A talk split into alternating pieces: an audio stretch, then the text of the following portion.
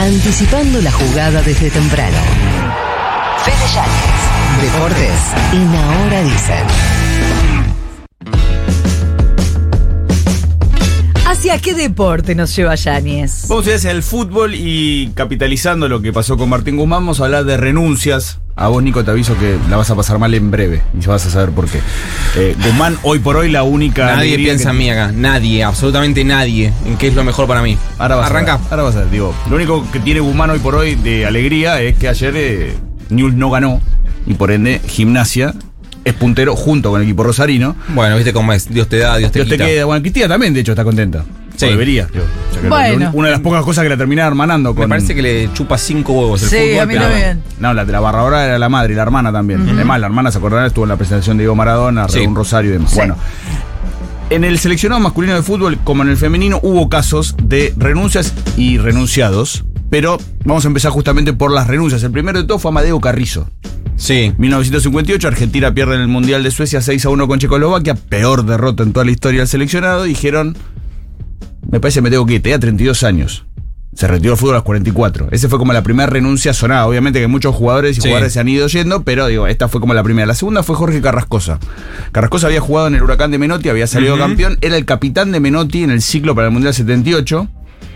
En enero del 78 anuncian la lista para concentrar. Recuerden, para que los que no sepan, que el Mundial 78 el plantel empezó a entrenar cuatro meses antes. No cuatro días, cuatro Sí. meses antes en un predio en el norte del conurbano, largo, Sí. extendido, porque obviamente la dictadura quería que el, el Mundial se jugase en condiciones. El día previo a que dé la lista Menotti, Carrascosa renunció. Es al día de hoy que no hay muy, mucha claridad. está en muy torno claro al por asunto. Él dijo que era porque no quería concentrarse tanto tiempo antes, ni quería soportar el periodismo.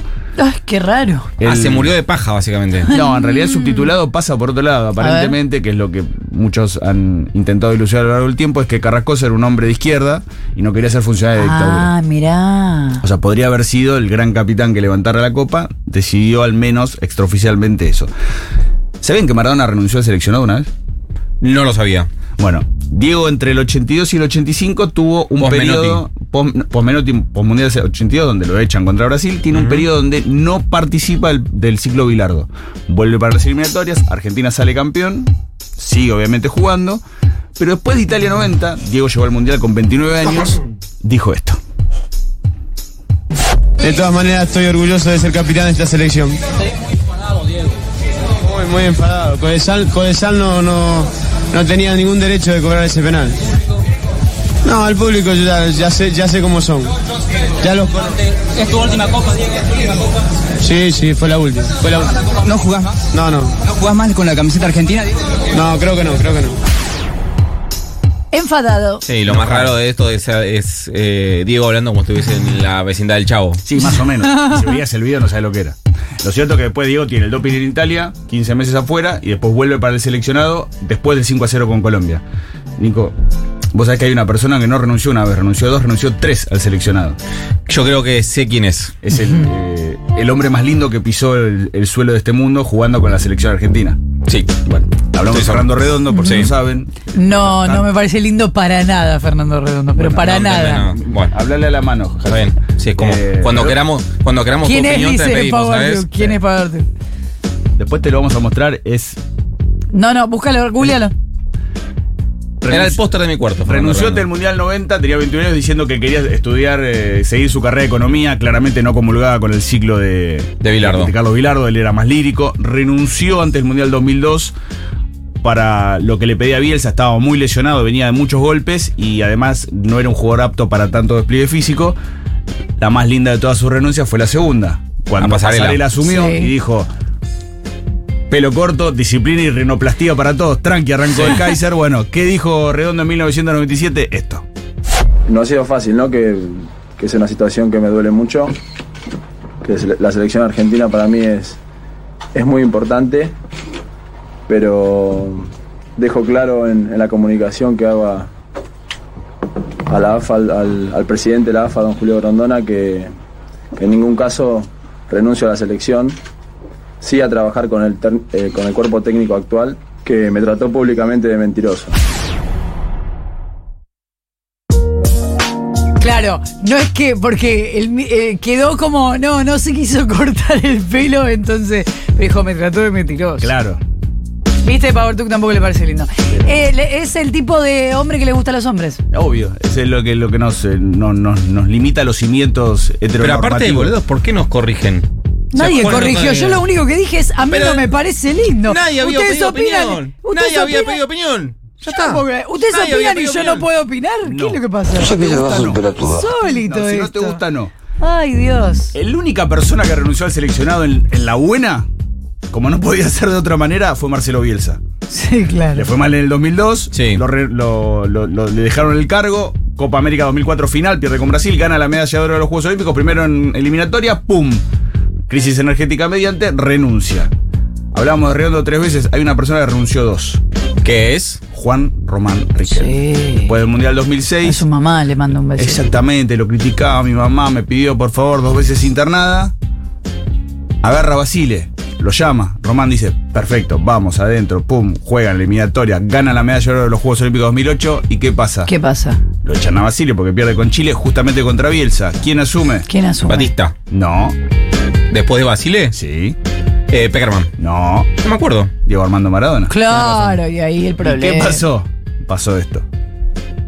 Y la realidad es que con el técnico que tiene hoy la selección argentina no, no coincidimos mucho, ¿no? No tenemos el mismo pensamiento, no nos manejamos de la misma manera y tampoco tengo los mismos códigos que tiene él. ¿no? Mis códigos no son los de él y los de él no son los míos, entonces eh, creo que siendo el DT de la selección él hoy en día nosotros dos no podemos trabajar juntos, ¿no? Uh, había que elegir entre Maradona y Riquelme. Qué, qué duda gigante, ¿no? Bueno, sí, Che, Boca eligieron. Sí. Sí, total. Vos ibas a la bombonera y decían, Sí, sí, sí. sí. Así cada, son. cada uno hace lo que puede. Así nacen. Obviamente la renuncia más dolorosa se dio hace seis años. Argentina perdía la segunda final de Copa América consecutiva, y la tercera para ese grupo con la del Mundial 2014, zona mixta, Lionel Messi. Como dije recién, es un momento duro para, para analizar. Lo primero que se me viene y, y lo pensaba en el vestuario es eh, que ya está, se terminó para mí la selección. Ya, como dije recién, son cuatro finales. eh, no es para mí. Lamentablemente eh, lo busqué, eh, era lo que más deseaba. No se me dio, pero, pero creo que ya está. ¿Es una decisión tomada? Creo que sí, no sé. Me mata porque igual que Maradona dice creo, ¿viste? Pero eh, estoy pensando que al final los más grandes renuncian alguna vez a la selección. Igual hay que decir que Messi siempre dijo que había renunciado a la selección. Nunca dijo nada de la selección. Bueno. Exactamente. ¿Cuánto le duró a Messi la renuncia? Eh, Un par de meses. No me acuerdo. hasta que volvió a jugar, me parece. Un mes y medio. Sí. Un mes y Y medio. después volvió. Igual pobre Messi, digo, perdió cuatro finales, Macherano había perdido cinco. Pero bueno, Macherano renunció, Mundial de, de Rusia. Y hablábamos de renuncias y renunciados. El viernes arranca la Copa América Femenina, el sábado 9 de julio debuta Argentina contra Brasil, tranqui. nueve Upa, de la ¿qué hora? noche. Mirá qué lindo. Eh, y el seleccionado femenino tuvo no una, no dos, sino cuatro renunciadas. No renunciantes. ¿Qué pasó? Terminó el Mundial 2019, reunión de jugadoras, pidieron la renuncia del entrenador. ¿Qué hizo el entrenador? Les pidió la- Siguió en el cargo. Claro. Marginó a cuatro. A Estefanía Banini, a Belén Potasa, a Ruth Bravo y a Florencia Bonsegundo. Cuatro de las mejores jugadoras del equipo. Banini la mejor. De hecho, el año pasado No. eligieron entre las 11 mejores del mundo. Pero, ¿y señor? El año pasado cambió de entrenador. Asumió Germán Portanoa, el anterior Carlos Borrello, hoy es el manager, pero volvieron 3 de 4. Potasa no está en la Copa América, sí las otras. Bueno, la diferencia, por lo menos de momento, entre los hombres y las mujeres, es que los varones han renunciado y las mujeres las quisieron renunciar, volvieron 3. Gracias, Fede, querido. Hasta la semana que viene. Nos vemos la semana que viene. Ocho y media de la mañana.